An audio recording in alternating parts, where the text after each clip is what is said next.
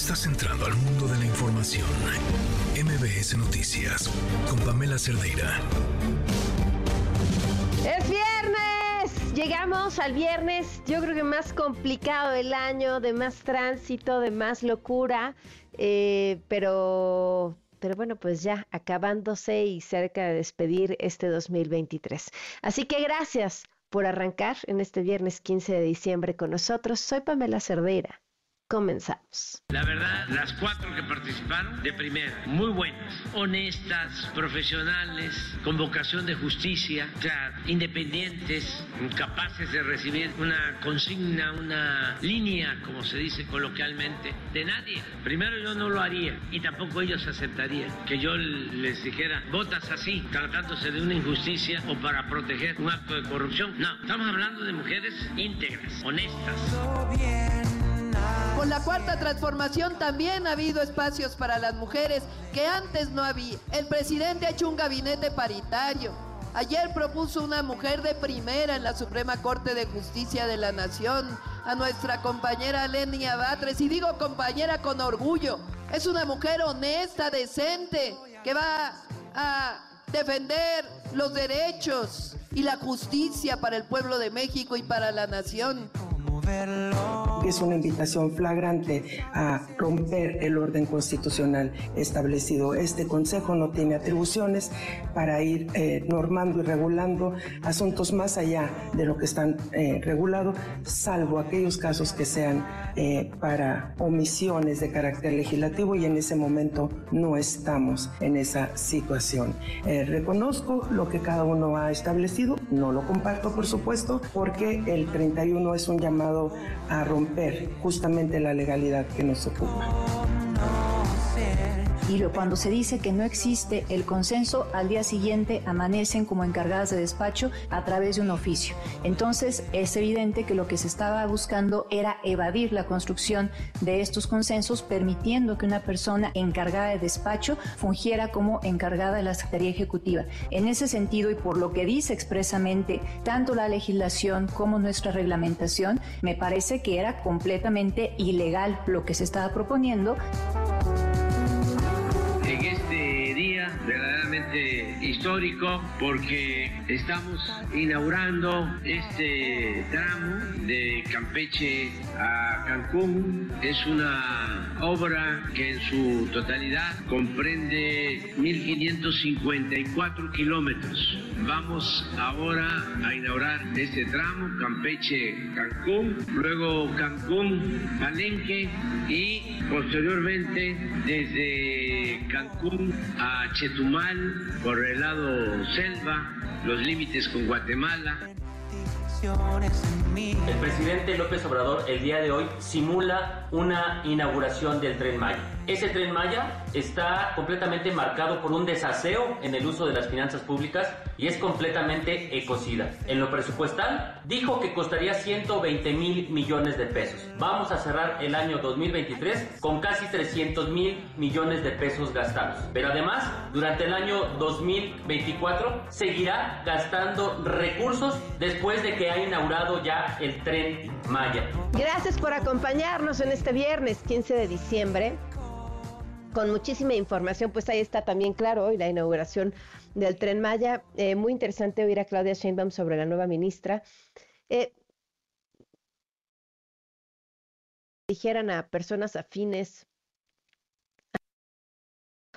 me, me parece que había al menos una intención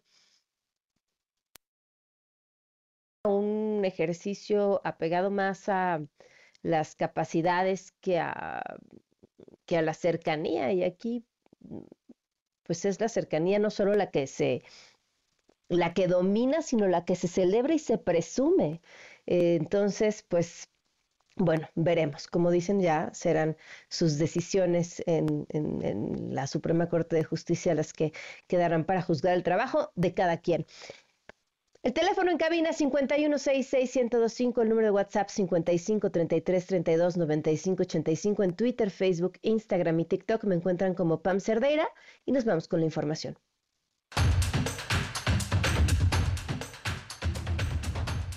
El Tribunal Electoral del Poder Judicial de la Federación reanudó sus actividades, nombró a la magistrada Mónica Soto para asumir en enero la presidencia del organismo, cosa que ya se venía diciendo que era la intención desde que empezaron los embates en contra de Reyes Rodríguez Mondragón. Quien tiene toda la información es Alberto Zamora. Te escuchamos, Alberto. Buenas tardes. ¿Qué tal, Pamela? Muy buenas tardes. Así es, la magistrada Mónica Soto va a ocupar la presidencia del Tribunal Electoral del Poder Judicial de la Federación a partir del primero de enero de 2024 en sustitución de Reyes Rodríguez Mondragón. Este día, en una sesión privada, se llevó a cabo el procedimiento en el cual votaron a favor de esta propuesta los magistrados Felipe Fuentes Barrera, Felipe de la Mata Pizaña y la propia magistrada, mientras que Yanín Otálora y Reyes Rodríguez votaron en contra. Tras esta designación, los integrantes de la Sala Superior retomaron sus actividades, como lo decías, luego de esta crisis que ha enfrentado el tribunal y que en días pasados, pues incluso tres de los cinco magistrados presionaron al propio Reyes Rodríguez para que dejara dicha presidencia. En la sesión de este día solo estuvieron presentes eh, Reyes Rodríguez, Mónica Soto, Felipe de la Mata Pizaña y Felipe Fuentes Barrera, ya que la magistrada Yanín Otálora todavía continúa fuera del país realizando actividades relacionadas con su función en el tribunal. Mencionarte parte de los temas que se eh, aprobaron este día. La Sala Superior confirmó que la unidad, eh, mejor dicho, la Sala Superior confirmó el acuerdo de la unidad técnica de lo contencioso del INE, se declaró incompetente para conocer la queja que presentó Movimiento Ciudadano contra el expresidente Vicente Fox por violencia política en razón de género, luego de que se refirió eh, precisamente a Mariana Rodríguez, esposa del gobernador de Nuevo León, Samuel García, como dama de compañía. El proyecto aprobado por unanimidad consideró que el asunto no es de materia electoral y bueno, también confirma que corresponde al Consejo Nacional para prevenir la discriminación, resolver justamente la denuncia por violencia de género que presentó Mariana Rodríguez. Vamos a escuchar lo que se mencionó justamente en la sesión de este día de parte de la secretaria de cuenta de que lleva a cabo este, este procedimiento. Escuchemos. La ponencia propone confirmar el acuerdo impugnado al estimar infundados los agravios, ya que contrario a lo que plantea el recurrente, los hechos objeto de queja no involucran el goce o ejercicio de los derechos político-electorales al no vincularse con la posible postulación de la supuesta víctima en algún proceso electoral, ni se relacionan con actos que ejerciera como servidora pública de elección popular, o bien con una posible limitación a su derecho a votar. Mencionarte que este este asunto, esta sesión se desarrolló prácticamente en media hora y pues así como terminaron, se retiraron los magistrados, eh, es lo que te puedo informar hasta el momento. ¿Qué tendrá que ver? Que seguramente Mariana no era candidata a nada en el momento en el que se dieron estas agresiones, ¿no? Así es, así es. Y bueno, de hecho, eh, la situación cambia un poco en relación a que ahora pues ya está buscando justamente eh, contender por la alcaldía en Monterrey, pero al momento de que se llevó a cabo esta evaluación, pues no eh, formaba parte de ningún proceso electivo, Amelia. Claro. Bueno, pues muy bien. Gracias, Alberto. Buenas tardes. Gracias, buenas tardes. Y donde ahora hay bronca es en el Instituto Nacional Electoral. Comenzó con diferencias entre sus integrantes por algunos nombramientos que llevan ya un rato trabadísimos. René Cruz con la información. La falta de acuerdos por los nombramientos de funcionarios derivó en un conflicto al interior del Instituto Nacional Electoral, toda vez que consejeras y consejeros se acusaron de intentar romper el marco constitucional y otorgarle a la presidenta del instituto, Guadalupe Tadei, un poder unipersonal para realizar las designaciones. El diferendo surgió por la inclusión de dos proyectos de acuerdo con los que se pretende resolver este tema. En uno de ellos, el consejero Jorge Montaño propone otorgarle la facultad a Tadei Zavala para que designe de entre las personas encargadas de despacho y o titulares de las direcciones ejecutivas a quien debe asumir la encargaduría de despacho de la Secretaría Ejecutiva. En el segundo proyecto, la consejera Claudia Zavala y los consejeros Martín Fernando Faz Mora y Jaime Rivera Velázquez proponen implementar un mecanismo extraordinario para realizar los nombramientos. Sin embargo, el consejero Ukip Espadas advirtió que estos proyectos serían devastadores, por lo que pidió retirarlos y con ello evitar caer en un conflicto similar al del Tribunal Electoral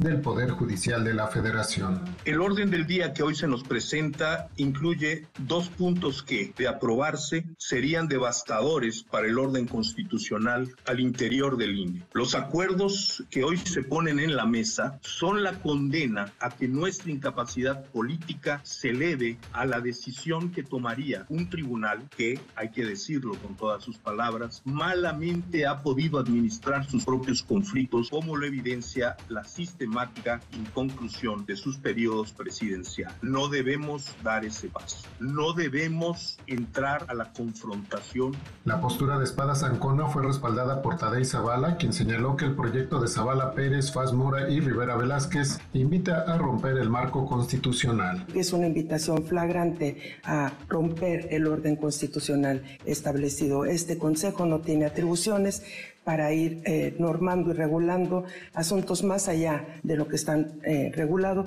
salvo aquellos casos que sean eh, para omisiones de carácter legislativo y en ese momento no estamos en esa situación. Eh, reconozco lo que cada uno ha establecido, no lo comparto por supuesto, porque el 31 es un llamado a romper justamente la legalidad que nos ocupa. En respuesta, la consejera Dania Rabel aseveró que con el proyecto de Montaño Ventura se busca evadir los consensos. Y lo, cuando se dice que no existe el consenso, al día siguiente amanecen como encargadas de despacho a través de un oficio. Entonces, es evidente que lo que se estaba buscando era evadir la construcción de estos consensos, permitiendo que una persona encargada de despacho fungiera como encargada de la Secretaría Ejecutiva. En ese sentido, y por lo que dice expresamente tanto la legislación como nuestra reglamentación, me parece que era completamente ilegal lo que se estaba proponiendo.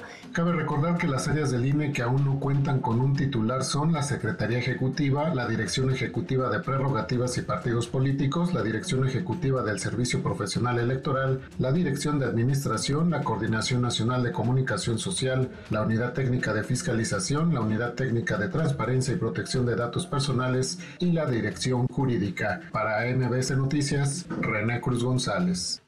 Gracias, René. En el Estado de México, la tarde de ayer, el ex policía Leopoldo Azuara fue declarado culpable por abuso de autoridad y homicidio de Octavio Ocaña.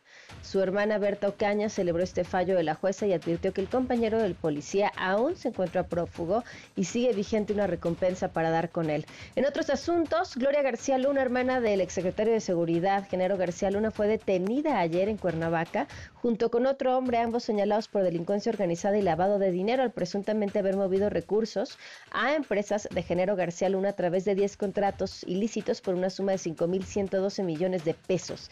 En Estados Unidos, justamente Genero García Luna solicitó a través de su defensa llevar a cabo nuevamente un juicio, el, nuevamente el juicio en su contra, eh, para buscar una condena eh, pues más moderada. El reporte la tiene desde Nueva York Juan Alberto Vázquez. Te escuchamos. Juan Alberto, buenas tardes. ¿Qué tal, Pamela? Qué gusto me da saludarte. Pues sí, esta moción ingresada a la mañana de hoy en la Corte Federal de Brooklyn le pide al juez Brian Cogan una orden que anula la condena del señor García Luna y ordene un nuevo juicio. Mira, esta petición ya había sido cantada desde el 30 de junio pasado cuando César de Castro, el abogado principal de García Luna, pidió al juez aplazar la fecha de la sentencia, recuerda que iba a ser en septiembre, ahí alegando que tras el juicio personas y funcionarios encargados de hacer cumplir la ley tanto en México como en Estados Unidos se les habían acertado para entregarles pruebas que favorecían a la defensa. Así es que la petición entregada hoy le adjuntaron un paquete con 26 pruebas en 428 páginas. De esas pruebas anunciadas, bueno, se incluyen declaraciones juradas, fotos, calendarios de actividades de García Luna, pruebas de presuntos complots en su contra, pero sobre todo muchos alegatos de terceros que buscan desacreditar a ciertos testigos que declararon en contra del secretario de Seguridad Pública en el juicio celebrado en febrero. Mira, entre quienes enviaron declaraciones juradas, por ejemplo, si haya un secretario particular de García Luna, al parecer Mario Arturo Velarde, quien dijo que nunca había visto a Francisco Cañedo Zabaleta, este presunto escolta que fue llamado como testigo en el juicio y dijo muchas, contó muchas historias. Uno más que envió una carta fue el apoderado legal del diario Universal, Alfonso Fernández Guevara, quien asegura que es falso que desde ese diario haya salido un soborno a García Luna, como lo dijo Héctor Villarreal, el secretario de Finanzas de Coahuila, bueno, ex secretario de Finanzas de Coahuila, durante la gestión de Humberto Moreira, que por cierto está detenido también en Estados Unidos, va a ser sentenciado en abril. Una declaración jurada más llegó por parte de una escolta del Senado García Luna, Jorge, eh, José Jorge Rincón. Él dijo que nunca aterrizaban helicópteros en la finca que tenía el acusado en Jiotepec, Morelos. Dijo que nunca tomaba la carretera libre a Cuautla, por lo cual no pudo ser secuestrado y que tampoco había ido nunca al Champs-Élysées, ¿no? Este presunto restaurante donde seguramente, supuestamente Rey Zamada le había entregado eh, sobornos millonarios a los funcionarios mexicanos. ¿No parece, Pamela, que este paquete de pruebas entregado el día de hoy es suficiente para anular la sentencia y repetir al juicio? Pero sí puede funcionar para que el caso se vaya a una corte de apelaciones, que sea la que resuelva finalmente la validez o no, y también para aplazar de nueva cuenta la fecha de la sentencia que está ya inicialmente para el primero de marzo. De nueva cuenta Brian Hogan tiene en su escritorio poner una papa caliente, una toma de decisión fundamental, en este caso que ha sacudido a la opinión pública en México. Desde hace cuatro años, el 10 de diciembre, recuerda que fue detenido García Luna en Texas, no ha parado la información, pendientes ponerla para cualquier actualización por lo que contigo. Oye, Juan Alberto, ¿y qué tan común es en estos procedimientos que sí suceda eso y que se vuelva a llevar nuevamente a cabo el juicio? Muy difícil, muy complicado. Eh, generalmente es una petición que se hace en muchos procesos en Estados Unidos. Es, un derecho al que tienen digo, la defensa y los acusados pueden alegar que el juicio no fue bien llevado. Hay casos que, por ejemplo, esta regla 18 a la que están apelando en muchos casos se, se, celebró un juicio sin jurado y entonces ellos piden que se reponga el juicio con jurado o que hay nuevas evidencias como en este caso. Es un derecho al que tienen, pero muy, en muy contadas ocasiones se repite eh, y menos uno de tan alto perfil, Pamela. Es un gasto enorme que hace el Departamento de Justicia eh, gastan millonadas de verdad por celebrar un juicio aquí con estas características, por eso es que también lo hacen tan mediático, porque de algún modo quieren justificar, quieren pararse el cuello diciendo obviamente que están trayendo ante la justicia personajes importantes, pero repetirlo es muy complicado. Lo que puede sí pasar es que Cogan al momento de emitir su sentencia sea más blando como Genaro García Luna, con estas pruebas que están siendo aportadas. Eso sí puede eh, pasar porque, bueno, recordemos que para la sentencia, eh, toda la responsabilidad recae en el juez Brian Cogan, no el veredicto que fue, bueno, este jurado ciudadano que, que halló a, a, que señora una culpable. Para la sentencia es Cogan y lo que puede hacer estas pruebas es un poquito suavizar la mano de Cogan. ¿no? Claro. Bueno, pues estaremos al pendiente. Muchísimas gracias, Juan Alberto. Buenas tardes, buenas tardes. Oigan, en abril del 2000, Lenia Batres, entonces diputada de la bancada del PRD, propuso una reforma para que el presidente de la República no fuera quien designara a un ministro o ministra de la Suprema Corte al considerar que se trata de un procedimiento viciado. Eh, dato interesante, dado que las circunstancias llevaron a que fuera directamente el presidente, ya sin la intervención del Senado, que no hizo la chamba que le correspondía, a nombrar a la ahora eh, nueva miembro de la Suprema Corte de Justicia. Por otro lado, el presidente Andrés Manuel López Obrador aseguró en su conferencia matutina que fue Berta Alcalde quien le abrió el camino a Lenia Batres para unirse como ministra de la Suprema Corte de Justicia. Cuéntanos, Hatsiri Magallanes, buenas tardes. Así es, ¿qué tal, Pamela? Buena tarde. Luego de que el presidente Andrés Manuel López Obrador eligió justo a Lenia Batres como nueva ministra de la Corte el día de hoy, respaldó su nombramiento, la calificó de una mujer íntegra y dice que se trata pues de una mujer que es incapaz de recibir en línea. Vamos a escuchar cómo lo dice. La verdad, las cuatro que participaron, de primera, muy buenas, honestas, profesionales, con vocación de justicia, independientes, capaces de recibir una consigna, una línea, como se dice coloquialmente, de nadie. Primero yo no lo haría y tampoco ellos aceptarían que yo les dijera, votas así, tratándose de una injusticia o para proteger un acto de corrupción. No, estamos hablando de mujeres íntegras, honestas, y bueno, al explicar cómo fue que tomó la decisión para elegir a la nueva ministra, admitió que Berta Alcalde pues, fue la que declinó en favor de Batres. Escuchamos.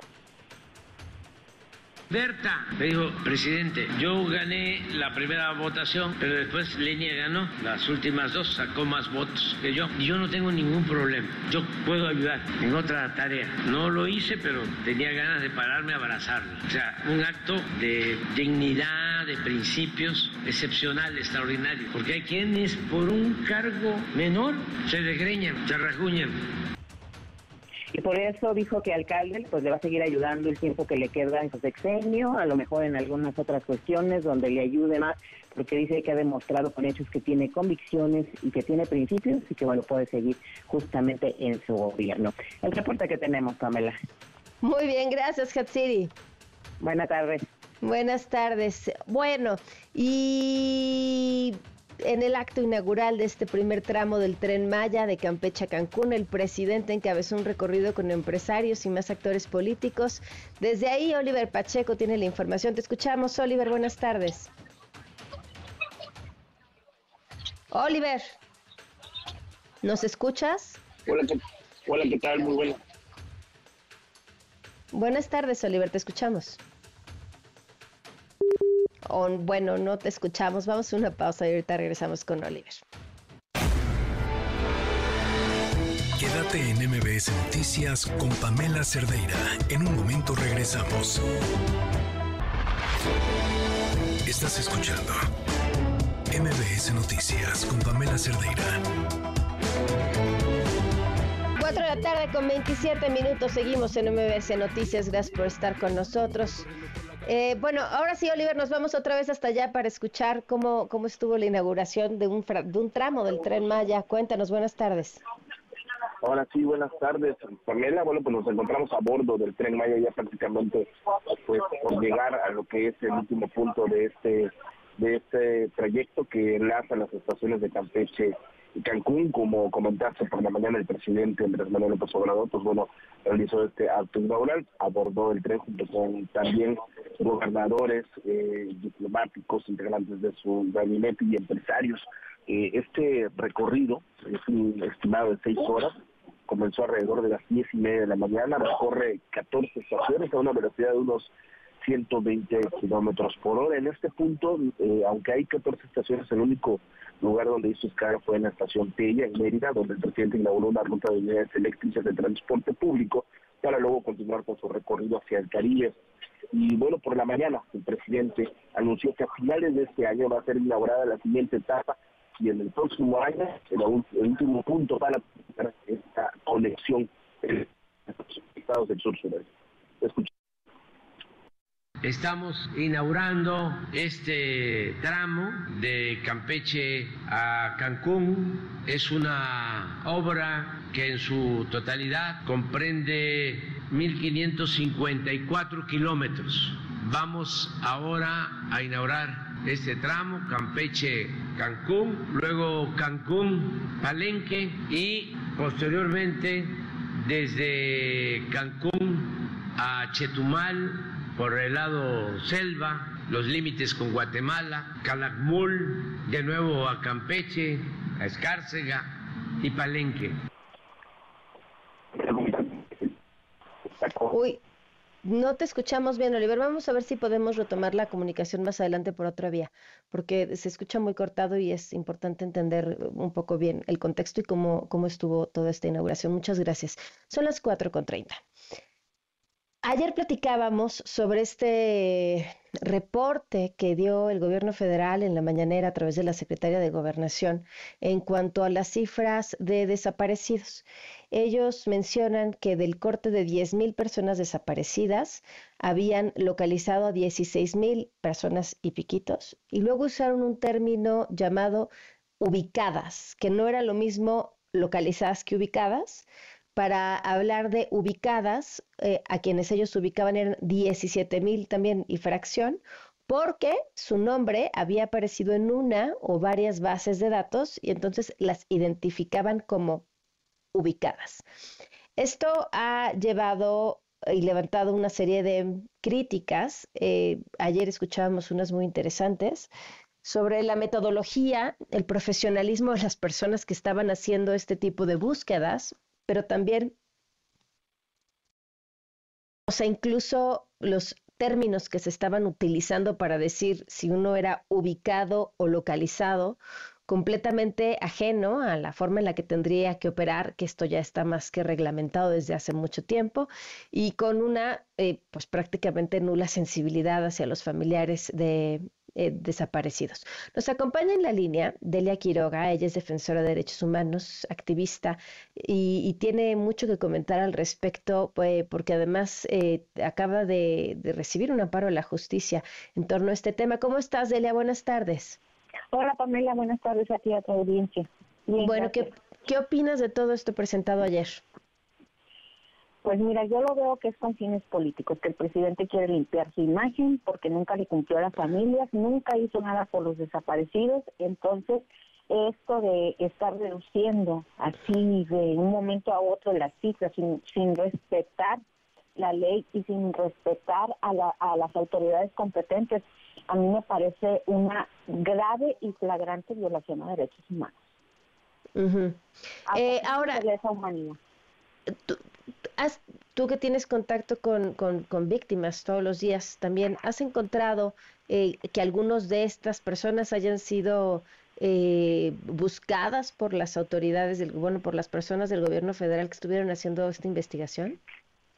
No, Pamela, mira, nosotros en, nuestra unión de colectivos somos 339 familias y a ninguna la fueron a buscar. Y de las 40 mil víctimas aproximadamente con las que yo tengo contacto por medio de chat, todo el mundo contestó que nadie los fue a ver más que una señora de Coahuila que dijo que no había ido. Pero de ahí en fuera, yo no sé de nadie que hayan ido a su casa, que le hayan preguntado, o que hayan este, pasado de perdida por ahí. Ahora, es que esta señora que le preguntaron, su hijo sigue desaparecido. ¿Pero qué le preguntaron? ¿Si sabía dónde estaba, si seguía desaparecido y ya? Pues dice que llegaron y que primero se andaban asomando ahí por las ventanas. Que ya después cuando ella se dio cuenta, pues sale a ver qué estaban haciendo ahí y que pues al ver ve que traen un chaleco de esos de los siervos de la nación y, que le empiezan a preguntar por su hijo y él dice, no, pues mi hijo está desaparecido. Ah, está desaparecido, sí. ¿Estás segura? Claro, pues lo sigo buscando. Y que ya se fueron.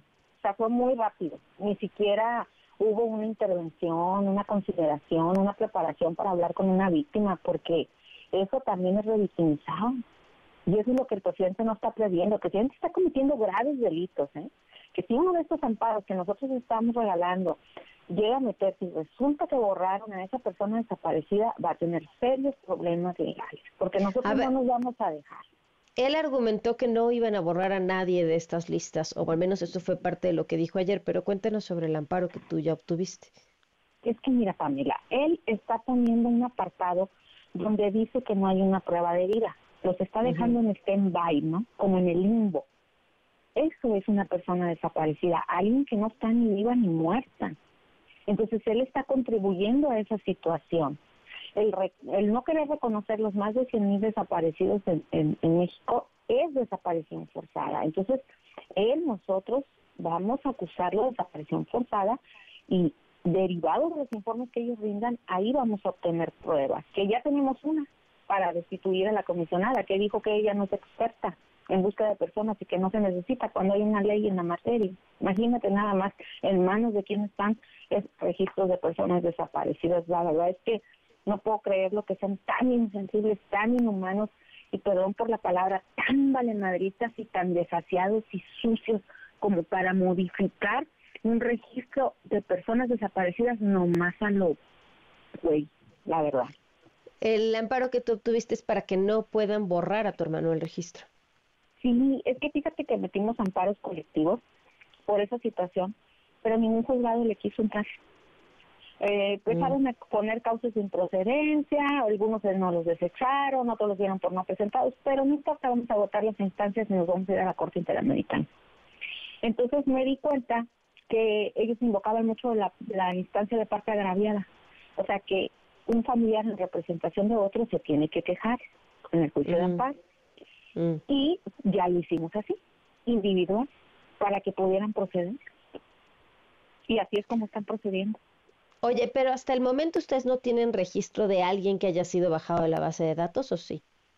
Mira, yo hace rato estaba viendo una noticia y vi que una niña, una jovencita del Estado de México aparece como ya localizada y salieron sus padres en entrevista diciendo que no es cierto, que la niña no, no ha regresado a su casa. Mm, ok. Es, lo único conocimiento que tenemos así por, por los medios.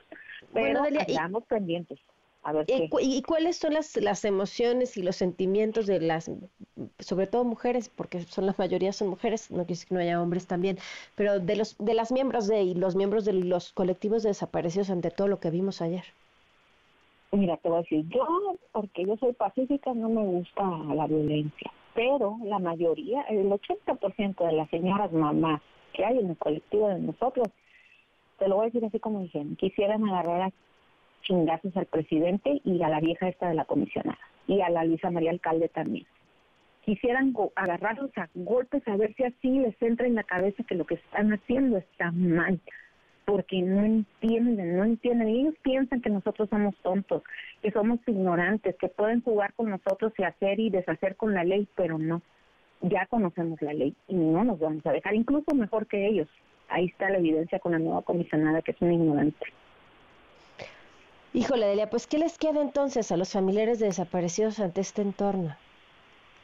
Seguir en la lucha, Pamela, aparte de, que todavía estás pensando siempre a qué hora va a regresar tu familia, estar en una constante pugna con la autoridad que debería de protegerte, que debería de ayudarte y estar como niñeras en las búsquedas para que se hagan correctamente. Entonces, imagínate nada más cuántas responsabilidades tenemos que no podemos dejar de atender y luego ahora todavía unado con este señor que vamos a tener que promover juicios de amparos, que eso no es nada fácil, es muy técnico y hay que estar pendientes y estarle contestando al juez. pelear contra la delincuencia y pelear contra el presidente. Imagínate nomás, o sea, ¿a dónde vamos a ir a parar? No tenemos aquí más que pedirle a Dios que nos proteja y nos ayude y, y, y pues que abra también las mentes de los jueces porque yo veo que no están este viendo los amparos como se les están proponiendo. Ellos están lavando las manos. No sé si por la huelga que tuvieron se les juntó el trabajo, pero no deben hacer eso. Tienen que analizar bien, integralmente, y en la ley que más le favorece a la víctima directa, que son estos desaparecidos. Que nos hayas tomado la llamada y estamos al tanto, seguimos hablando. Gracias, Pamela, tía, tu auditorio. Muchas gracias. Muchas gracias. Delia Quiroga, defensora de derechos humanos, activista. Son las 4.39. Quédate en MBS Noticias con Pamela Cerdeira. En un momento regresamos. Estás escuchando MBS Noticias con Pamela Cerdeira. Son las 4 con 43 minutos. Estamos en MBS Noticias. Bueno, pues después de esta agitada semana, decidimos llamarle al Sismológico Nacional para que nos expliquen qué está pasando con los microsismos en la Ciudad de México. Víctor Hugo Espíndola, responsable de análisis del Sismológico Nacional. ¿Cómo estás? Muy bien, muy buenas tardes. Gracias por su llamada. Muy buenas tardes. Me imagino que cuando todos temblamos porque sentimos un microsismo, para ustedes debe ser así como un momento de oportunidad, así de, ah, algo más que estudiar en estos momentos y entender qué nos está pasando. Bueno, pues sí, sí, un poquito hay de eso. Mire, en particular, bueno, como bien dice usted, nosotros nos dedicamos a esto y vemos la actividad sísmica no nada más en la Ciudad de México, sino en toda la República Mexicana. Entonces nosotros entendemos perfectamente la inquietud que eso trae a los habitantes de esta ciudad, pero también entendemos que esta actividad no es privativa de aquí, sino que hay muchas regiones en donde continuamente se detectan este tipo este tipo de secuencias, ¿verdad? Por ejemplo, en Tancítaro eh, durante este año también ha habido gran actividad sísmica y eh, eh, varias secuencias, ¿verdad? Entonces, entonces nosotros nosotros no este lo entendemos perfectamente y sabemos la inquietud que esto causa. Ahora, a ver, ¿por qué, ¿por qué están sucediendo estos microsismos? ¿Por qué están sucediendo? Miren, la ciudad de México eh, eh, eh, se encuentra en la parte central de lo que es el eje volcánico.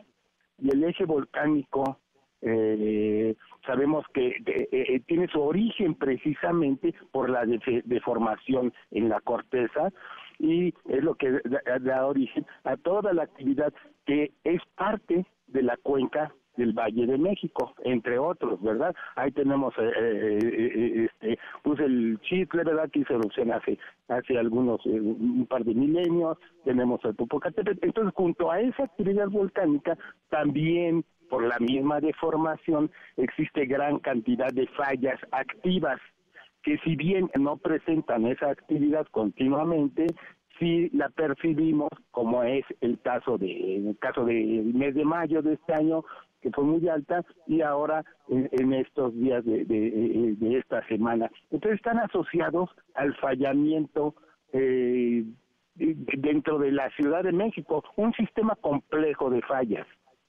Ahora eh, ¿qué, qué, qué tan eh, certero es ese dato, o sea, que estamos hablando de un sistema de fallas que ya existen y es un movimiento normal, o que pudiera ser, no sé, la formación de algún otro tipo de eh, volcán o algún otro tipo de movimiento. No, no es certero, o sea, de, que están asociados a esa a ese rompimiento súbito de, de, de, estas fallas, eso es completamente certero. Eh, uno analiza las formas de onda, los registros sísmicos, y entonces se da uno cuenta del comportamiento.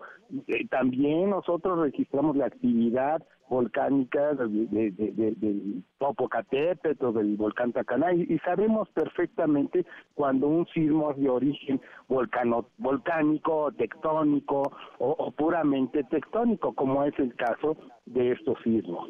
¿Y cuál es la diferencia? ¿El tiempo, eh, la magnitud, del epicentro? No, no, no, la diferencia es el comportamiento, el fenómeno en sí. Una cosa es un rompimiento de una falla que genera ciertos tipos de ondas y cierto tipo de frecuencia. Otro, por ejemplo, una un vulcano tectónico, un sismo vulcanotectónico, la, la componente en cuestión de frecuencia se llama frecuencia espectral, son diferentes. Mm. Ajá, lo, los hemos escuchado mucho de ondas armónicas, todo esto que está asociada con la actividad volcánica. En este caso, como lo vuelvo a mencionar, no hay duda de que es puramente asociado a ese a ese desplazamiento de fallas, ese movimiento súbito, que en realidad para estos sismos son áreas que apenas este, tienen unos eh, decenas de metros. ¿Y dónde están los sensores que, que registran eh, las ondas de este tipo de sismos o de microsismos? Eh, perdón, no lo escuché bien.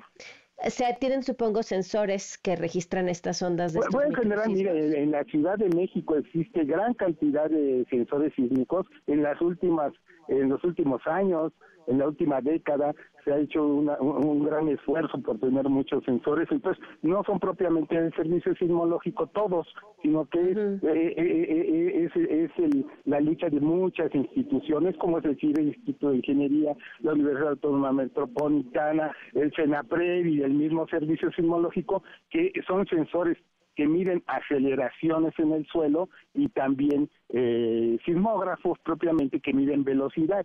Entonces, con eso nos basamos para hacer este tipo de análisis.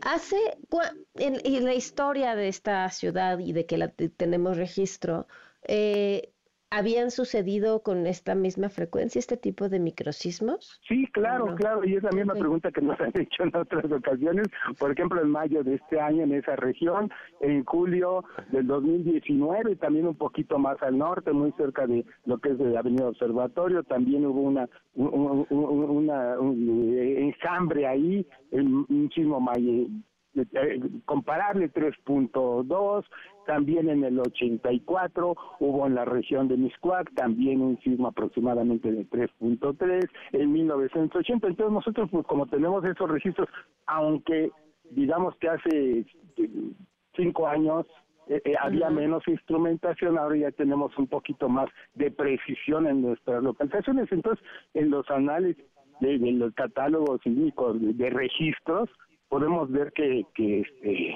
que hay gran actividad, ¿verdad? Ok, o sea, para ustedes los datos de ahora no representan ninguna sorpresa. No, no representan ninguna sorpresa, pero siempre la, sorpresa es que puede uno detallar con mayor precisión la ubicación de estas fallas, eh, eh, que muchas de ellas no están cartografiadas y que nos vamos dando cuenta precisamente por sus efectos en, pues en, la, población y en particular en los registros sísmicos. Eso le iba a preguntar, ¿en dónde podemos consultar esta, estas cartografías de las que sí se tienen mapeadas? Bueno, mire, eso es trabajo de, de muchísima gente.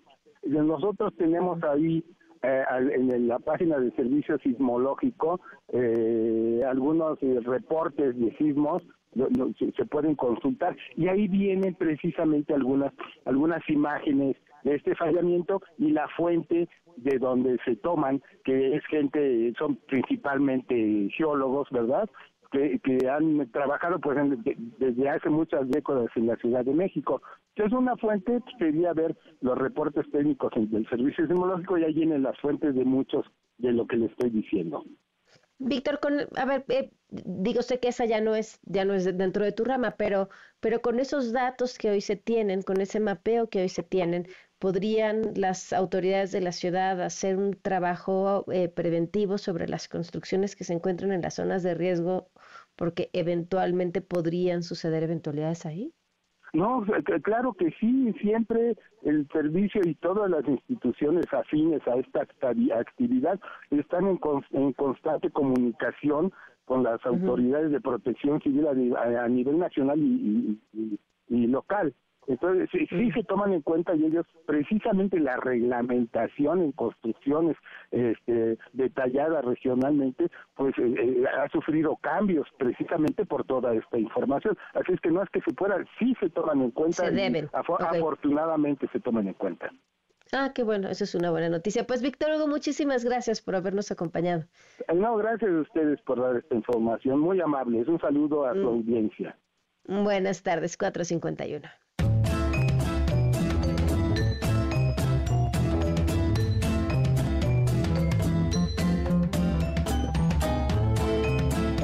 Omar Fallado otra vez. Fíjense lo que es hacer un combo. Eh, primero, eh, en, su comparecencia, en su conversación ante el Senado, antes de ser eh, nombrado como embajador de México en Noruega, dijo que él, pues no, no, eran palabras más, palabras menos, no tenía mérito alguno para ser nombrado en el cargo. Bueno, pues ahora ¿Qué fue lo que le pasó? Bueno, pues lo nombran y, dice, agradezco profundamente al pueblo de México y al presidente López Obrador por el voto de confianza em, al ratificarme como, como embajador eh, de Noruega.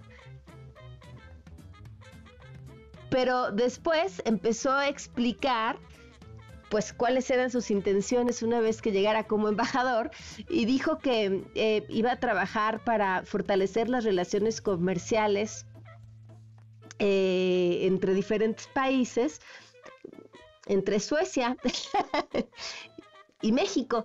Eh, mi plan incluye misiones comerciales de apoyo a empresas mexicanas en eventos de negocios y el impulso de vínculos comerciales con Suecia.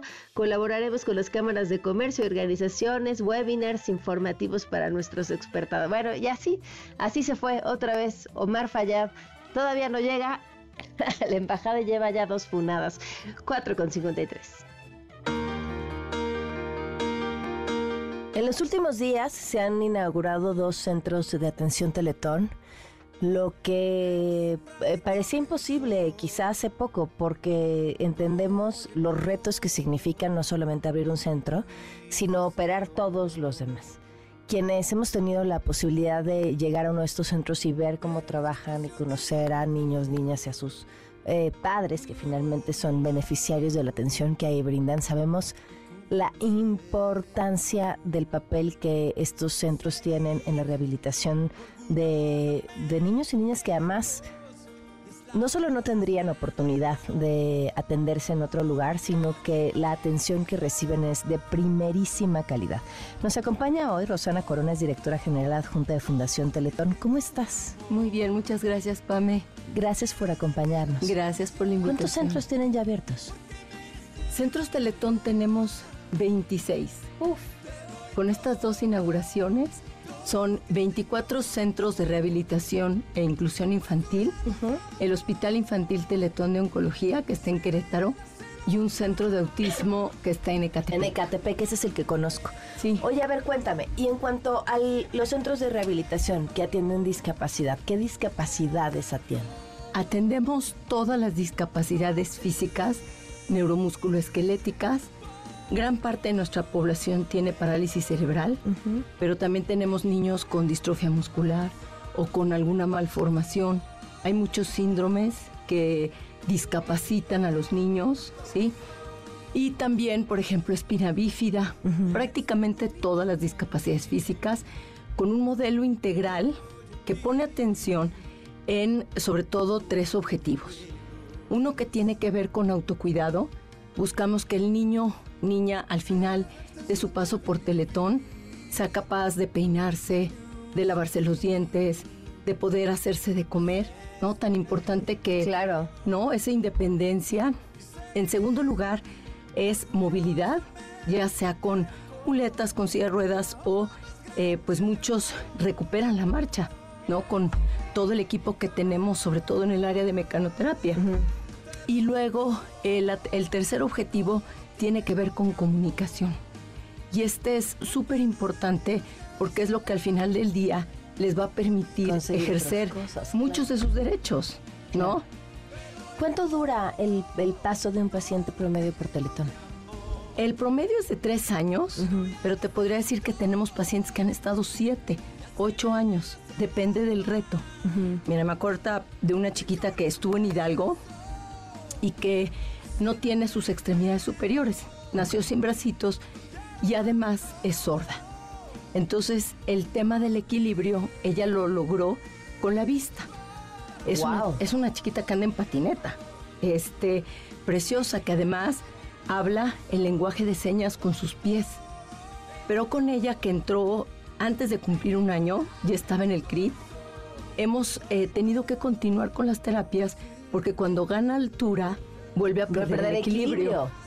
Y entonces tenemos que volver a trabajar y hoy es una joven que puede cocinar, vestirse, ir a la escuela, sonríe de una manera que, bueno, te llena la mirada por completo, ¿no? Pero eso es pues el trabajo de muchos años. Y me imagino que como, como ellas se han de topar con casos que son rarísimos, ¿no? O, o- o Sí. únicos y que representan un reto. Sí, hay muchos síndromes que, que, pues bueno, generan mucha discapacidad. Hay un síndrome que, eh, que los niños se hacen viejitos muy rápido. Y hay otras discapacidades que quizás no vamos a ganar mucho en movimiento, pero sí en calidad de vida, ¿no? Para los, para los jóvenes. Entonces, pues, la, la idea es que ellos lo- tengan una vida digna y que logren la mayor capacidad posible. Eh, Sabemos eh, alguien que, bueno, o sea, entendemos que la mayoría no tendría acceso a una rehabilitación de este nivel. Eh, si lo tuviera o si existiera allá afuera algo como lo que ofrece Teletón, más o menos cuánto costaría a una familia esta rehabilitación.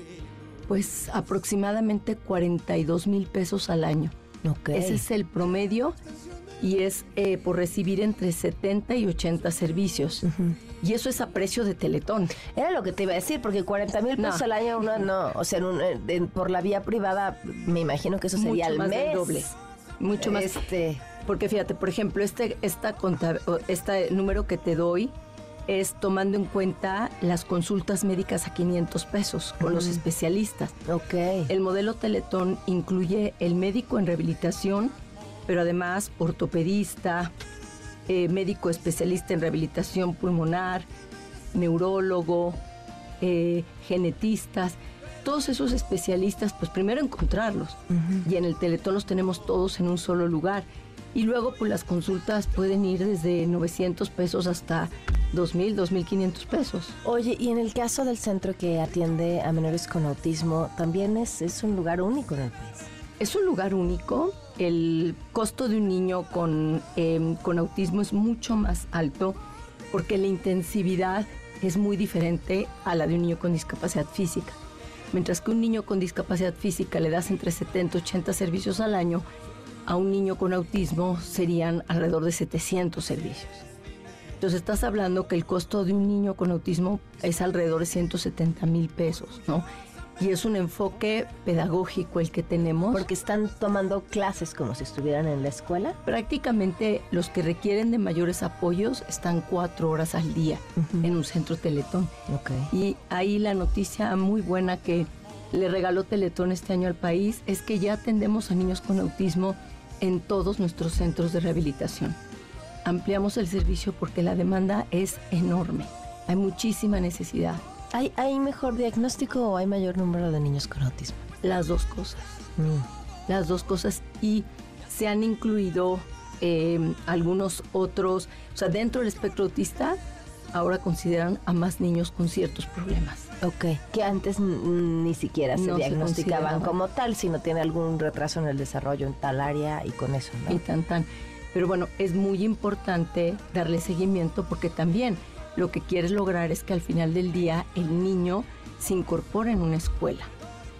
Y el, el Centro Autismo Teletón tenemos una extraordinaria noticia porque el 80% de los niños que van a nuestro centro, al Centro Autismo Teletón, se han incorporado a una escuela. ¡Wow! ¿Qué, ¿Qué necesitamos para hacer una sociedad más incluyente?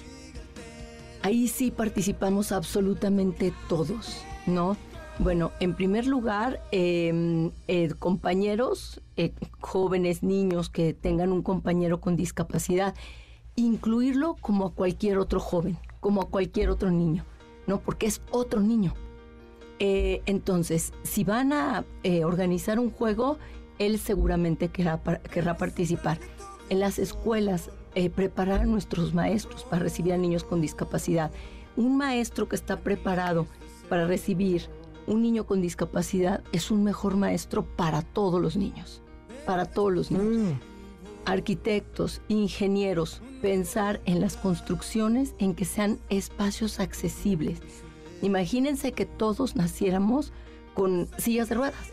Claro. Entonces, así tenemos que. Bueno, y, a ver, y, y, la estadística lo dice: la, todos eventualmente tendremos alguna discapacidad. Así es, así es. Entonces, cuando no piensas en alguien que va a necesitar un apoyo para movilizarse, automáticamente estás dejando a un porcentaje importante de la población fuera de la participación.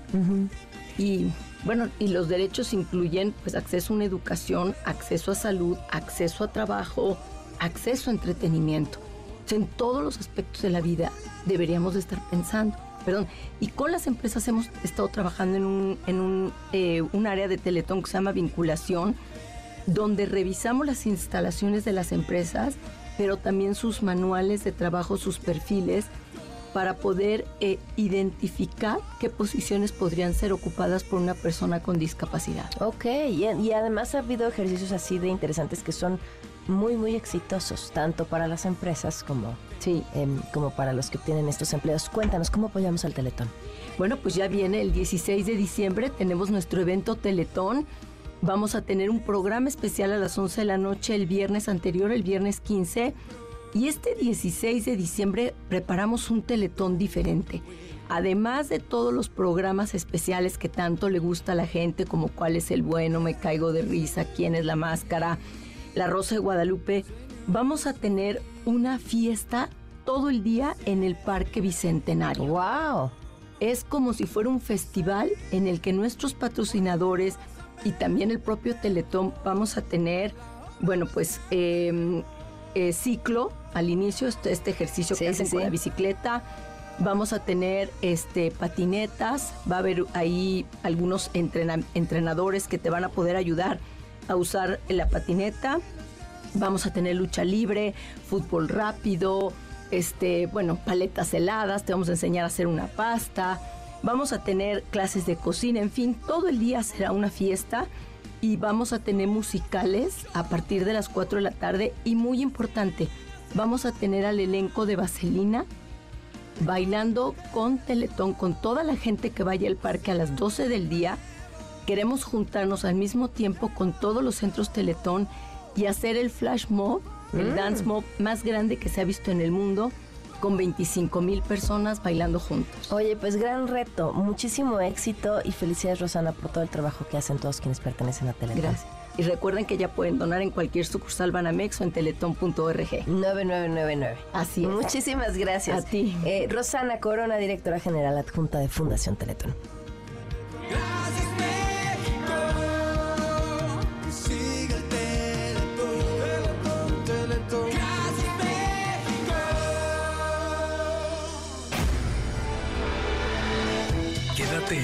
MBS Noticias con Pamela Cerdeira. En un momento regresamos. Estás escuchando MBS Noticias con Pamela Cerdeira. Un oasis dentro del mundo de la información. Oigan, viernes de teatrito para planear el fin de semana. Eh, yo nada más de leer la sinopsis de esta obra y escuchar los promos, porque además los hemos estado escuchando a lo largo de los distintos cortes comerciales, me genera una cosa como entre ya me muero de ganas de irla a ver y ansiedad y angustia. Carlos Aragón, actor en la línea, ¿cómo estás, Carlos? Muy buenas tardes. ¿Qué tal? Buenas tardes, Pamela. Este, pues, así como la anuncia, también a mí me dan ganas de verla. Oye, no, bueno, y, y si te dan ganas de verla a ti que la haces, este, eso siempre es una gran, este, y yo, yo creo que es la, es la mejor campaña que le puedes hacer. El inspector llama a la puerta. Oye, cuéntame, ¿cómo van? ¿Cómo les está oyendo? Y como que se apuren, porque les quedan cuántos días de funciones. Este, pues mira, eh, nos quedan tres días, hoy, mañana y pasado. ¿Cómo nos, nos va? Nos va increíble. Este, y vaya, es como la consecuencia de una primera gran temporada que tuvimos en el Teatro Orientación, esta, esta segunda del Teatro Helénico. Eh, no es común no regresar más en estos tiempos este, que están tan restringidas un poquito las temporadas en este tipo de teatro este eh, pero pues eh, estamos muy contentos a- a- al respecto y pues este vamos a tener una tercera temporada. Todavía no tenemos fecha. Sí este porque sí nos, nos ha ido muy bien este además de que disfrutamos muchísimo hacer el inspector llama a la puerta. ¿Quiénes están contigo en escena, Carlos? y está, está Pedro Mira está eh, Luri Garza eh, David Villegas eh, José Ramón Berganza eh, Leilani Ramírez este mm, pues eh, somos, somos los- el mismo elenco que de la primera temporada que, que repetimos Oye, yo ya le dije al público que yo leí la sinopsis y estoy intrigada y ansiosa y la quiero ver y, y me, causa angustia, pero mejor platícales tú de qué trata. este, pues mira, eh, es un thriller, ¿no? Eh, como, como todos los thrillers co- conlleva misterio, ¿no? Y algo que resolver.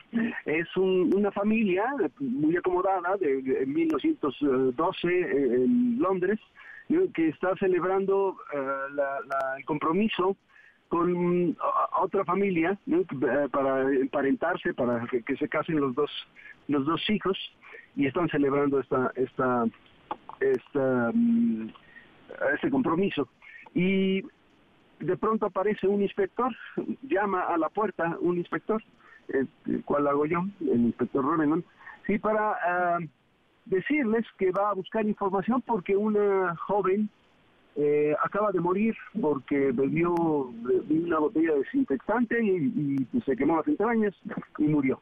Y es un suicidio. Entonces, la familia dice, bueno, ¿y nosotros qué tenemos que ver con esto? Si es un suicidio. Y esa es la trama de la obra, ¿no? Cómo el inspector va desentramando lo que pudiera tener que ver esta familia acomodada, ¿no? Con esta muchacha este, de, la clase trabajadora que se suicida. La dramaturgia es maravillosa, ¿no? La manera en que eh, Presley eh, este, eh, todo y, y este, no sabe, desenmaraña todo, es magistral. Es una obra que se escribió en 1997. Este, es un clásico, ¿no? Este, y pues eh, ahora tuvimos la oportunidad de, de remontarlo. Oye, cuéntame, eh, ¿cuáles son los horarios de las funciones? El viernes es hoy, viernes a las 8 de la noche, sábado a las 7, domingo a las 6. Y se les acabó Eh, la oportunidad hasta la tercera temporada. Eh, eh, pues sí, este, Pero, pero ahora todavía tienen tiempo para, para acompañarnos hoy, mañana y pasado. El Teatro Helénico, que además es uno de los teatros más Lugarzazo. Sí. Lugarzazo para disfrutar del teatro. Pues mucho éxito en estas últimas tres funciones y estaremos también al pendiente de la tercera temporada. Carlos, gracias por habernos acompañado. Bueno, Gracias a ti, Pamela, y pues ojalá sea a nivel igual también, si te animas, encantadísimo. Muchísimas gracias. Un abrazo. Bye. Vamos a una pausa y volvemos. Quédate en MBS Noticias con Pamela Cerdeira. En un momento regresamos. Estás escuchando MBS Noticias con Pamela Cerdeira.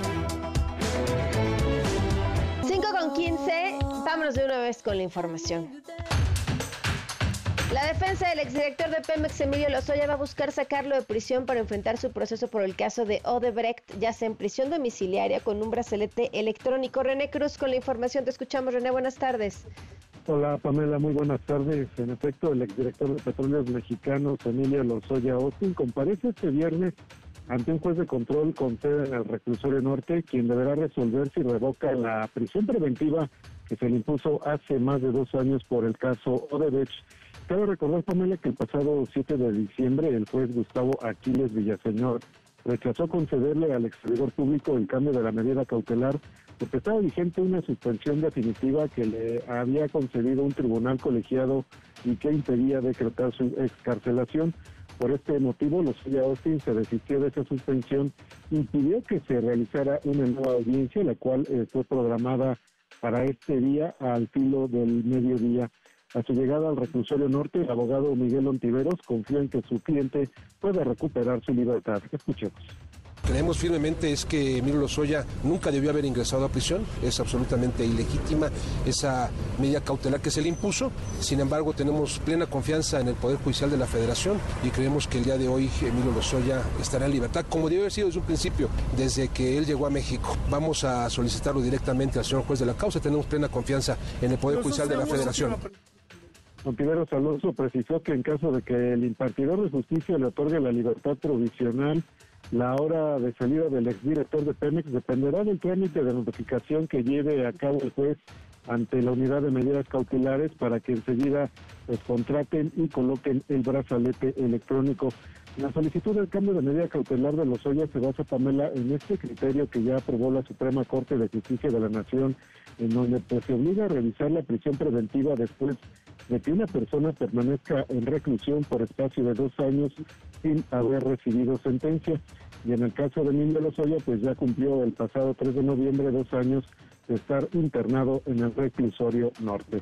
Pamela, el reporte que tengo. Gracias, René. Buenas tardes. Muy buenas tardes.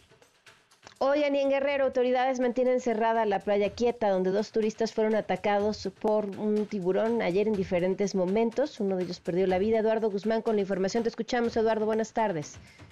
Buenas tardes, Pamela. Es correcto, hoy se mantiene esta situación en Playa Quieta, allí en Cihuatanejo, después de que un animal, no se ha determinado si es un cocodrilo o un reptil, atacara a dos turistas extranjeros con nacionalidad belga. Eh, lamentablemente una persona, uno de los dos, eh, un masculino de 76 años, pues debido a la gravedad de las heridas, pues sufrió este, la muerte, la pérdida de la vida y la otra persona está hospitalizada hasta el momento. Las autoridades determinaron que se cerraría esta playa hasta que no exista riesgo alguno para los bañistas y en el caso de Acapulco se le preguntó al coordinador de protección civil municipal, Efren Valdés Ramírez, si habría el riesgo de que en las playas porteñas existiera la posibilidad de tener un suceso como este. Escuchemos lo que dijo el funcionario al respecto. No, no podemos estar exentos de nada, y más con lo que nos acaba de ocurrir. ¿eh? Eh, todo genera un riesgo, la playa, el mar abierto, eh, pues debemos de tener mucho cuidado, aunque hay mucha vigilancia dentro de la bahía.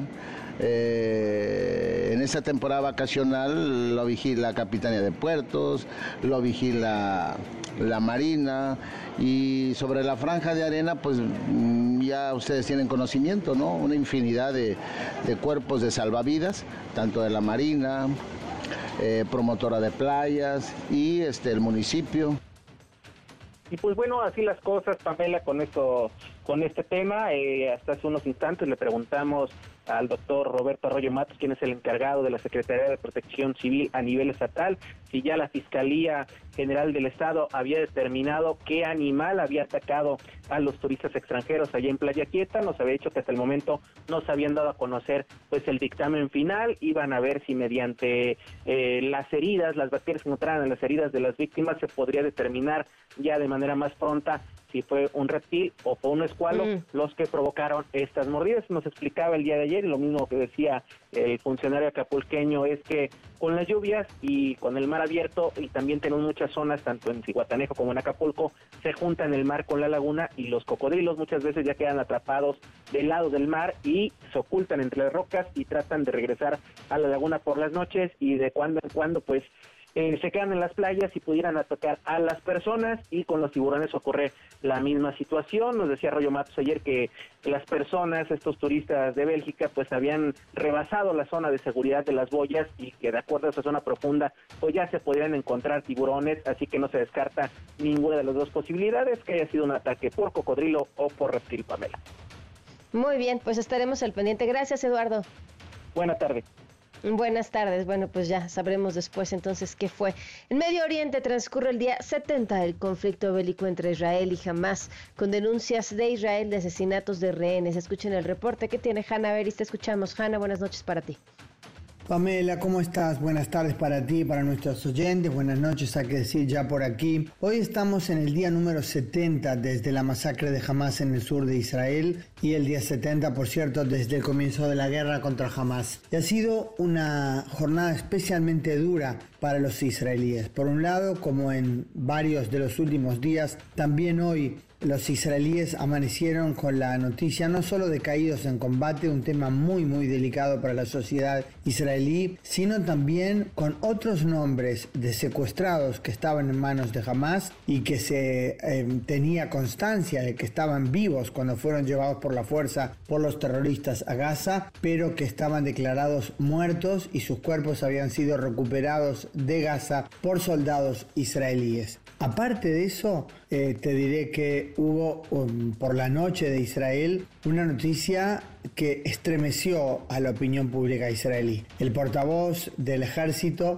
el contraalmirante Daniel Agari, en su parte de guerra de todas las noches, o sea, poco antes de empezar el hablar, se anunció que tendría un comunicado especialmente dramático. Y ese comunicado fue que hace pocos días, durante los combates contra los terroristas en la zona de Sajaye, al norte de la franja de Gaza, soldados israelíes mataron por error a tres de los secuestrados israelíes que habían logrado huir de manos de sus captores, fueron identificados por error como terroristas, como una amenaza, se los valió mortalmente, se los mató y al hacer luego el reconocimiento, la identificación de los cuerpos, se confirmó que eran tres de sus connacionales, tres de los secuestrados, con toda la angustia con la que los israelíes viven el tema de los secuestrados, encima que pase algo así, fue algo realmente estremecedor para la sociedad israelí. Hasta aquí mi reporte, Pamela. Gracias, Hanna. Buenas tardes. 523. Una vuelta al mundo del deporte. El marcador de Rosa Covarrubias en MBS Noticias. Rosy, buenas tardes. Sam, ¿cómo estás? Buenas tardes. Ya es viernes y el León recibe malas noticias porque el día de hoy en Arabia Saudita cayó 1 por 0 ante el Urawa Reds de Japón. Esto en el Mundial de Clubes. Por cierto, ningún equipo mexicano ha podido ganarle a clubes japoneses en los mundiales. Y con este resultado, tras la derrota, el día de hoy cesaron a Nicolás Larcamón como su director técnico fue sorpresivo, dirigió un año, los clasifica al Mundial de Clubes, en liguilla, bueno, en, la- en el- su primer torneo no pudo clasificar. Rosy.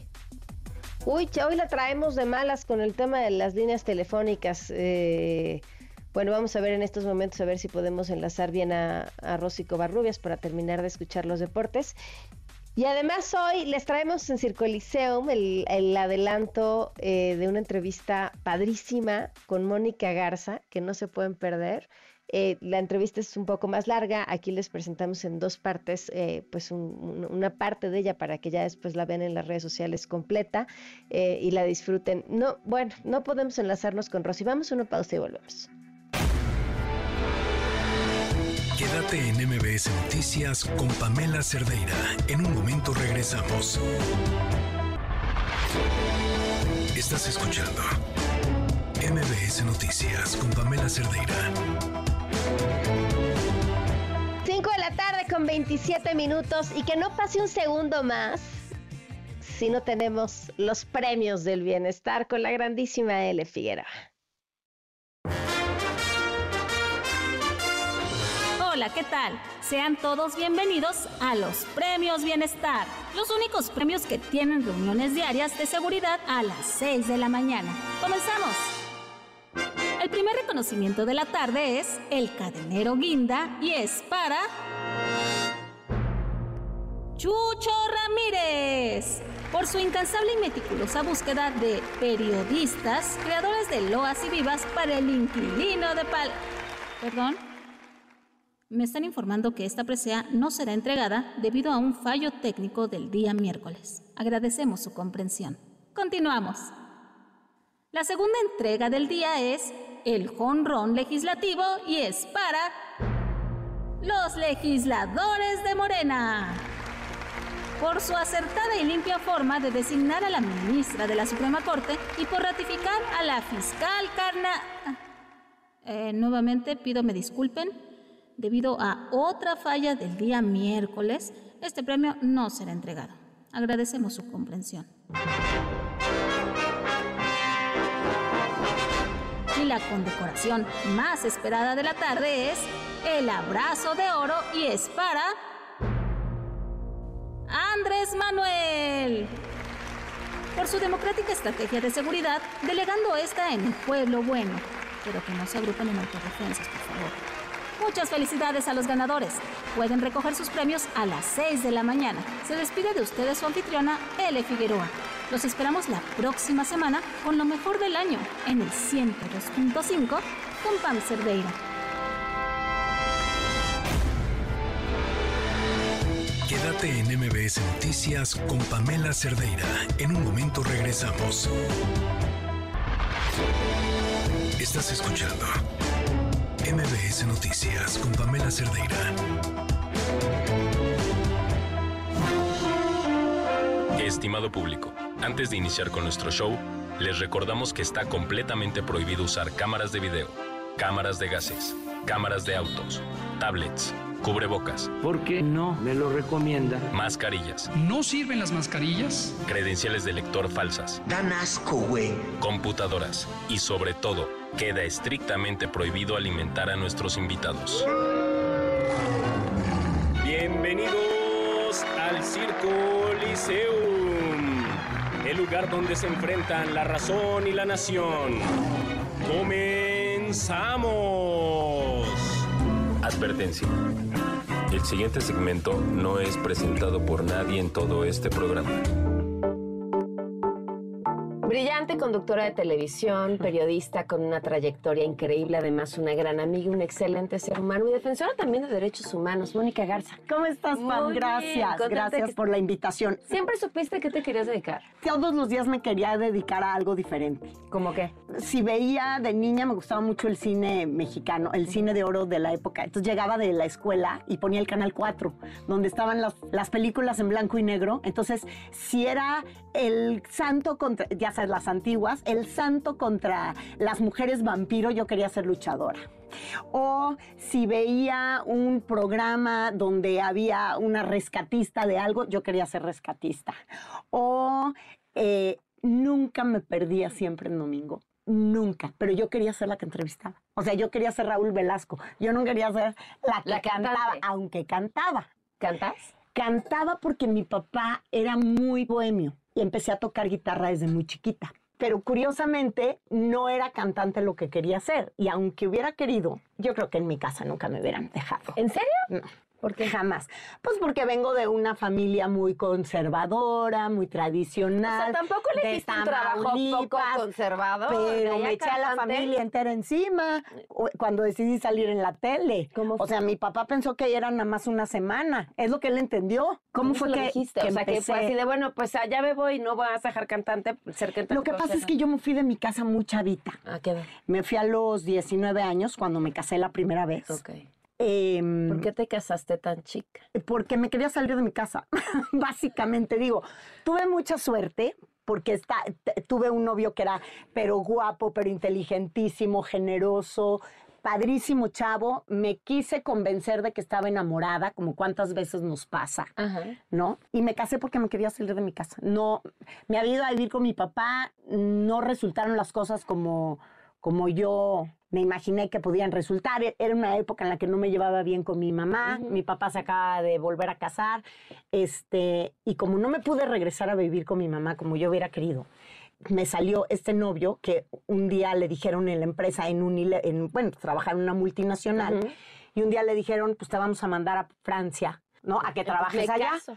Y entonces él me dijo, oye, me mandan a Francia en nueve meses y yo quiero que te vengas conmigo. Y yo dije, perfecto, vámonos. Dije, perfecto. Y entonces me voy a París, vivo en París dos años, regreso a México y pues, se nos acabó el viaje a París y se acabó el matrimonio, ¿verdad?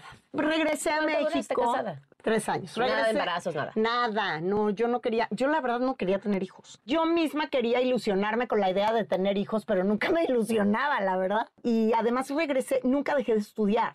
Estudié en Francia y cuando regresé, liter- eh, eh, cultura y letras francesas, y cuando regresé a México, entré a la UNAM, a estudios latinoamericanos, y, y, pues estudiaba y, y- y- y entonces empecé a vivir a los 21 años, 22 años, pues la vida que yo debería de estar viviendo, no debía de estar casada, debía de estar en la universidad, teniendo novios, amigos, saliendo a fiestas.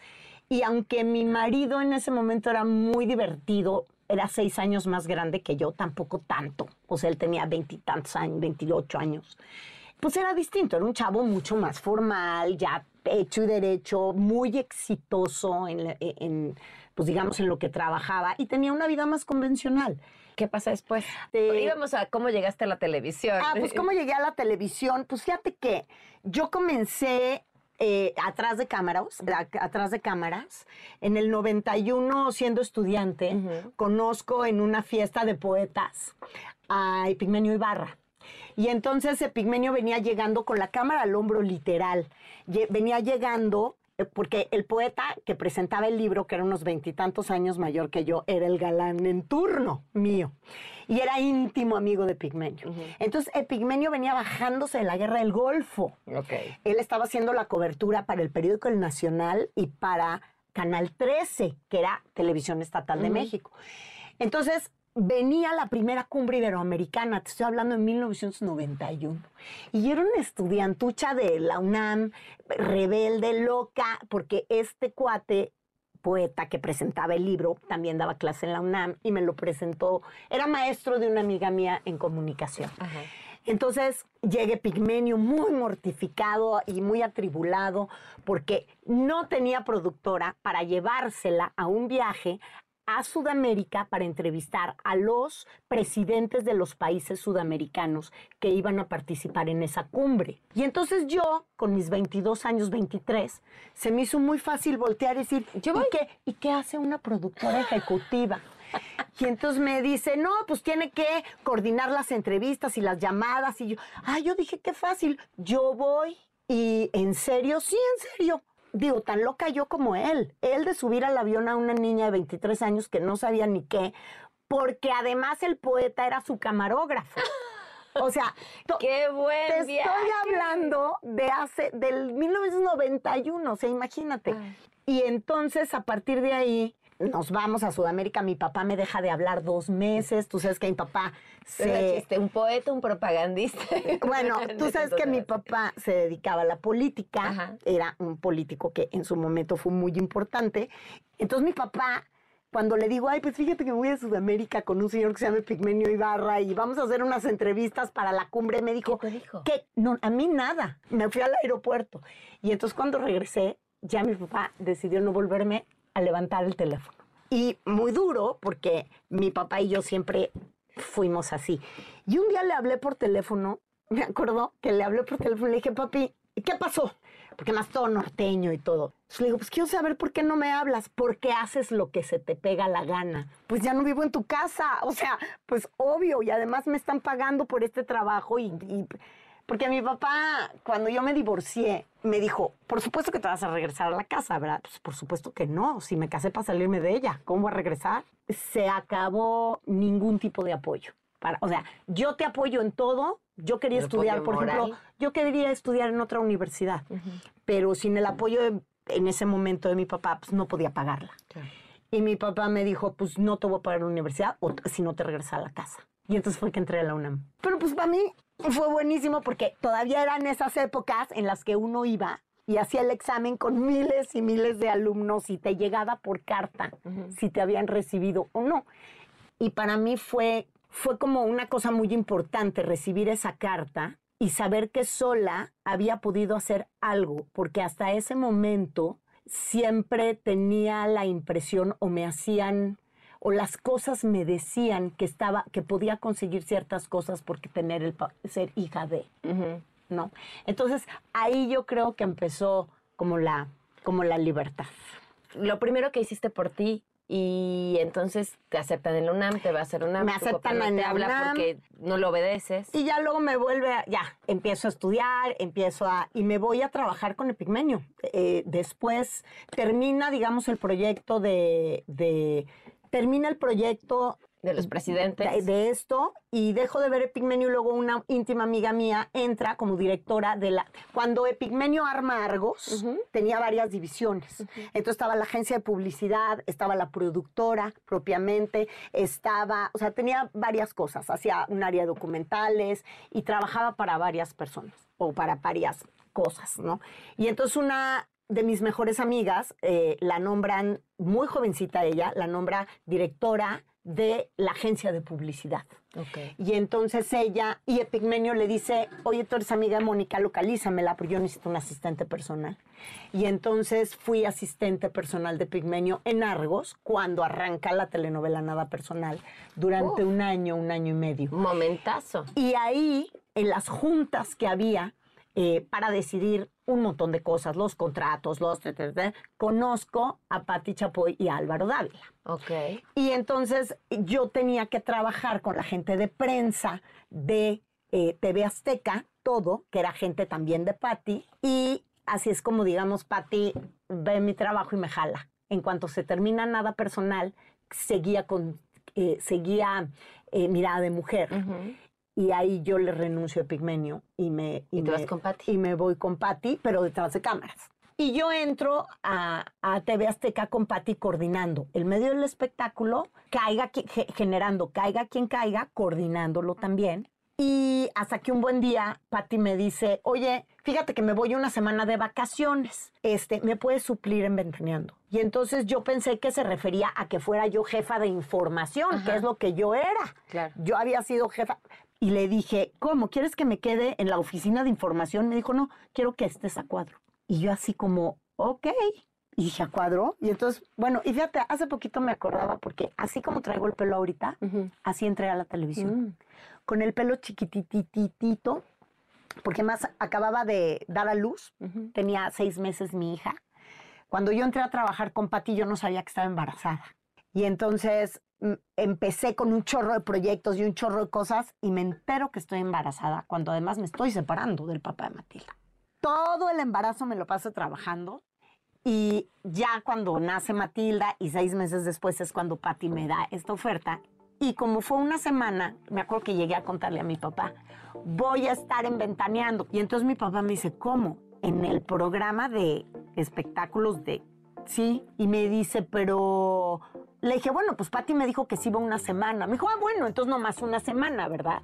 Sí, nomás una semana y llevo 26 años. y ahí seguimos. Y ya después estuve ocho años con, en el- la fuente de espectáculos. En el 2009 ya me pasé a noticias. Vamos a una pausa y volvemos.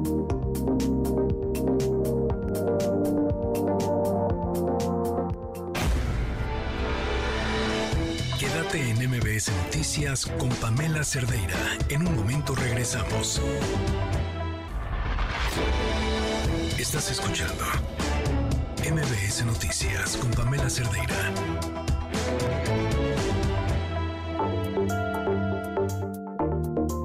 ¿Por qué te decidiste insertar en el mundo de las noticias? Porque, a ver, ¿cuál es más conflictivo? Que yo creo que siempre debí de ver, o sea, en realidad creo que ese era más mi fuente.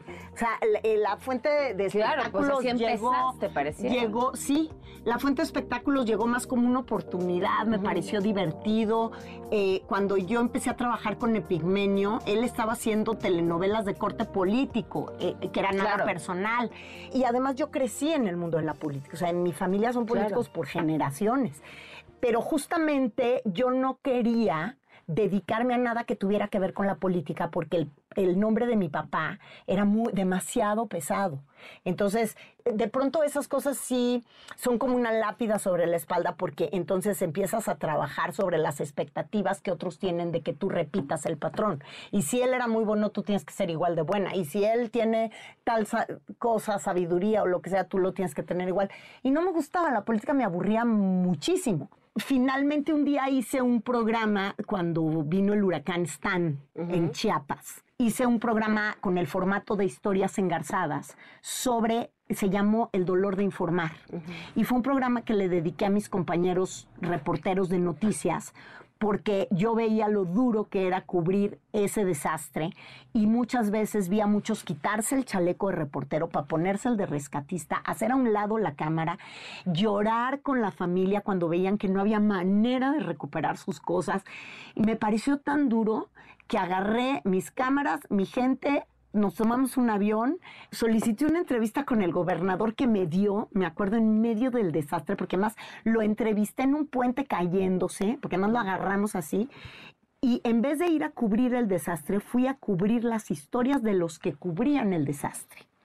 Y entonces me escribió un mail el vicepresidente de Noticias dándome las gracias por el, por el programa y porque lo vio y me dijo, nunca has pensado venirte a Noticias. Y la verdad es que me aterró un poco la propuesta porque en el fondo yo dije, siempre he pensado irme a noticias, pero en ese momento me estaba yendo muy bien, en el área donde estaba tenía historias engarzadas, tenía otras coordinaciones, hacía muchísimas cosas y no me atrevían ni a decírmelo a mí misma, yo lo que quiero es cambiar, me daba miedo el cambio en ese momento, porque sentía que era como patear, como escupir para el cielo, ¿no? Con todas las oportunidades que me estaban dando.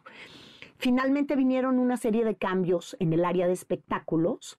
Es cuando yo veo como la oportunidad, me ofrecen formalmente irme a noticias y entonces fue así que me fui a mi primera experiencia fue con Alejandro Villalbazo, ya como titular de Hechos AM. ¿Cómo ha sido este camino? ¿En qué etapa de tu vida estás hoy? Porque lo que has agarrado, has triunfado. Yo soy una persona que tengo un problemita con el control. O sea, en realidad es un defecto. problemita con el control. Entonces, yo sí Vas tengo que, vez, ¿eh? yo sí tengo que decirle a la gente que todo lo que vean de mí, o sea, no hay cosa que yo no revise, redacte, em, todo. O sea, lo que sale en la televisión, yo lo redacté, yo me fui a la isla de edición, o sea, reviso de pie a pa y siempre mi trabajo completo es mi trabajo. O sea, es decir, no soy esta persona que eh, nunca me gustó leer prompters y esa creo que es una razón por la que siempre he sido considerada un poco como l'enfant terrible, porque es un poco de, ahí está la línea, pero pues la niña no lee el no prompter, entonces. Y me apasiona mucho mi trabajo. Pues sí, soy una persona que trabaja mucho sus propias piezas. Es eso. Y yo creo que eso es el periodismo. No es sentarte a leer un prompter de lo que te digan. Tú tienes que decidir si estás conforme, de acuerdo, cómoda con lo que vas a decir, con lo que quieres comunicar y qué es lo que quieres comunicar. O sea, a mí, más allá de eh, ser popular o no ser popular, o ganar más o ganar menos, siempre he tenido un objetivo de lo que quiero comunicar es esto. Me gusta mucho la edición, por ejemplo. La edición me yo la yo la disfruto mucho, pero son muchas horas metida en una isla. La gente no lo creería, pero yo paso puedo pasar horas metida en una isla de edición cuando tengo que editar, por ejemplo, hoy eh, un programa de eh, eh, desde el nido de la garza, charlas con Mónica Garza. A ver, eso, Mónica, tu salto a decir, se acabó. Bueno, no se acabó porque, porque sigues haciendo televisión, pero, pero me voy a las redes, me voy a mi proyecto, me voy también a trabajar en algo que ya he construido, que es mi nombre. Yo creo ¿Cómo que fue? cuando eh, yo decido dejar el noticiero, sí necesitaba un tiempo, sí necesitaba un espacio, sí necesitaba entender qué era lo que quería decir y cómo lo quería decir. Estaba demasiado inmersa en la vertiginosidad de las noticias, del canal, de todo lo que estaba haciendo y sentía que no estaba haciendo aquello para lo que era mejor. Y entonces... ¿Qué es aquello pues, para lo que eres mejor? Contar historias y contar mis historias, las que yo quiero contar. Eh, con los personajes que a mí me parece que pueden ser interesantes y en mi manera de contar las historias. Por eso siempre pongo soy narradora de historias porque soy una cuentacuentos, la vida de la gente. El eslogan de Historias Engarzadas decía, todos tenemos una historia que contar. No tienes que ser la más famosa, no tienes, pero sobrevivientes somos todos. Entonces, ¿cuáles son esas historias de sobrevivencia en todo tipo de terrenos que vale la pena contar y que a lo mejor en ese momento le va a cambiar la vida a alguien o el estado de ánimo o las ganas de seguir o la decisión de parar también. ¿Te costó trabajo decidir eh, dar ese paso? No, cuando yo tomo una decisión, amanezco un día y digo, voy a hacer esto y lo hago. En todos los sentidos. ¿Cuál es la lección que más importante que te dejó tu papá? Que siempre hay un día después. Nunca debo de caer en el desánimo porque me desanimo fácilmente. Creo que eso es una de las... si- Siempre que estoy en un momento como de mucha duda o mucha... te- suelto y digo, mañana será otro día. Y mañana algo sucederá. Y siempre sucede. Siempre sucede. Algo No. que ni siquiera habías pensado. Sí. ¿Cuál ha sido el momento más difícil de tu carrera? Ay, creo que no he tenido un momento... Que hayas dudado de ti. Yo creo que un momento difícil fue justamente cuando hice el cambio de espectáculos a noticias. Ahí dudaste de ti. Eh, no, yo no dudé de mí. Eh, me daba mucho problema el, el bullying que recibía de afuera. Hay un peso muy importante de lo que implica Sí. Hacer en televisión, o sea, lo que sea que hagas en televisión, ¿no? Y quitarse Sí. esto y decir, tengo esto otro. Sí, ese fue un momento como muy complicado porque la gente juzga muchas veces sin saber. eh, porque muchos pensaban que yo solo sabía de espectáculos. Jamás en la vida utilicé ni, digamos, de dónde venía o de quién era hija o de para obtener nada. Yo entré a trabajar, o sea, cuando yo me fui de casa de mi papá, los trabajos que tuve, nadie sabía que yo era hija de nadie, nadie. Y lo que no sabían muchos es que todos los protagonistas de la política en ese momento, cuando yo me cambio a noticias, yo los conocía perfecto y desde chiquita. Y tenía sus números de teléfono en el celular y levantaba el teléfono y decía, me das una entrevista y me la iban a dar. ¿Qué grita tu corazón ahorita entonces? Pues que hay que hacer lo que hay que hacer y que hay y que y que los tiempos son perfectos y como dice una amiga mía que quiero mucho y que es muy sabia, lo que sucede conviene. A veces eh, creo que estamos pasando por momentos bien complicados.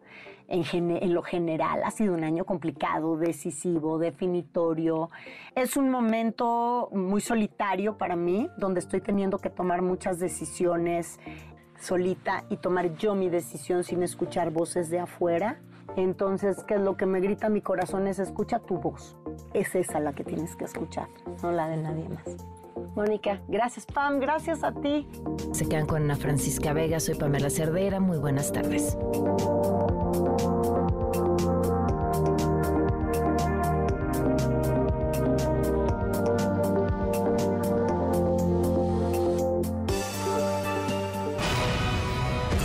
Informado. Nos escuchamos la siguiente semana con las noticias que tienes que saber. MBS Noticias con Pamela Cerdeira.